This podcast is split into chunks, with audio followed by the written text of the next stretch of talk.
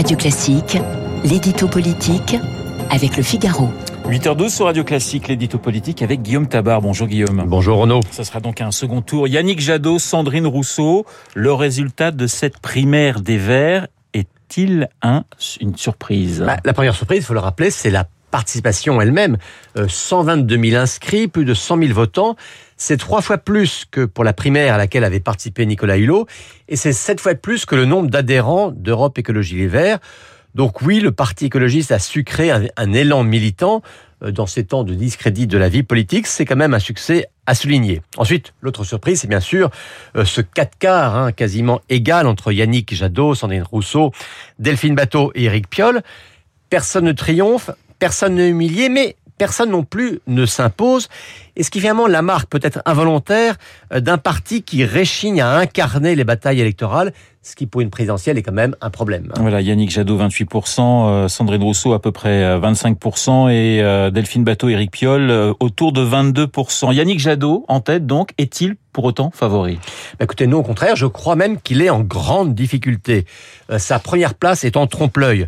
D'une part parce qu'il n'a pas profité de sa notoriété, pourtant infiniment plus forte euh, que celle de ses concurrents, et d'autre part parce qu'il est assez isolé sur une ligne politique que l'on pourrait qualifier de modérée, euh, avant tout soucieuse de montrer la capacité des Verts à gouverner, voire à faire des compromis, hein, euh, mot, mot banni chez les écologistes, quand ses trois adversaires principaux revendiquaient leur radicalité quand même se souvenir qu'Éric Piolle et Sandrine Rousseau euh, se sont affichés avec Jean-Luc Mélenchon.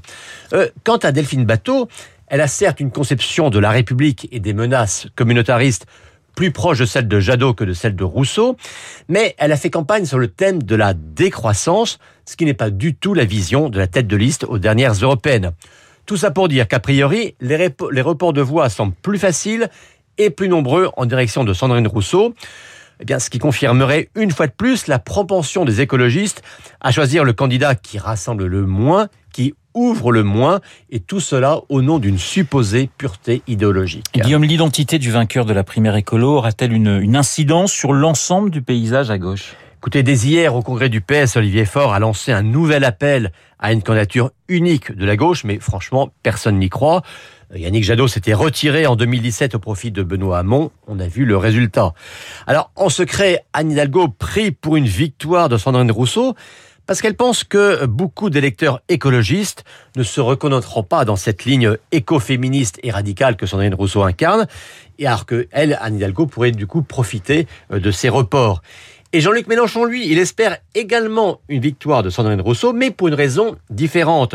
Car si la candidature de la Verte ne prend pas, eh bien, le leader insoumis veut croire qu'elle se retirera in fine en sa faveur au nom de cette proximité idéologique, ce qui est peut-être un vieux pieux.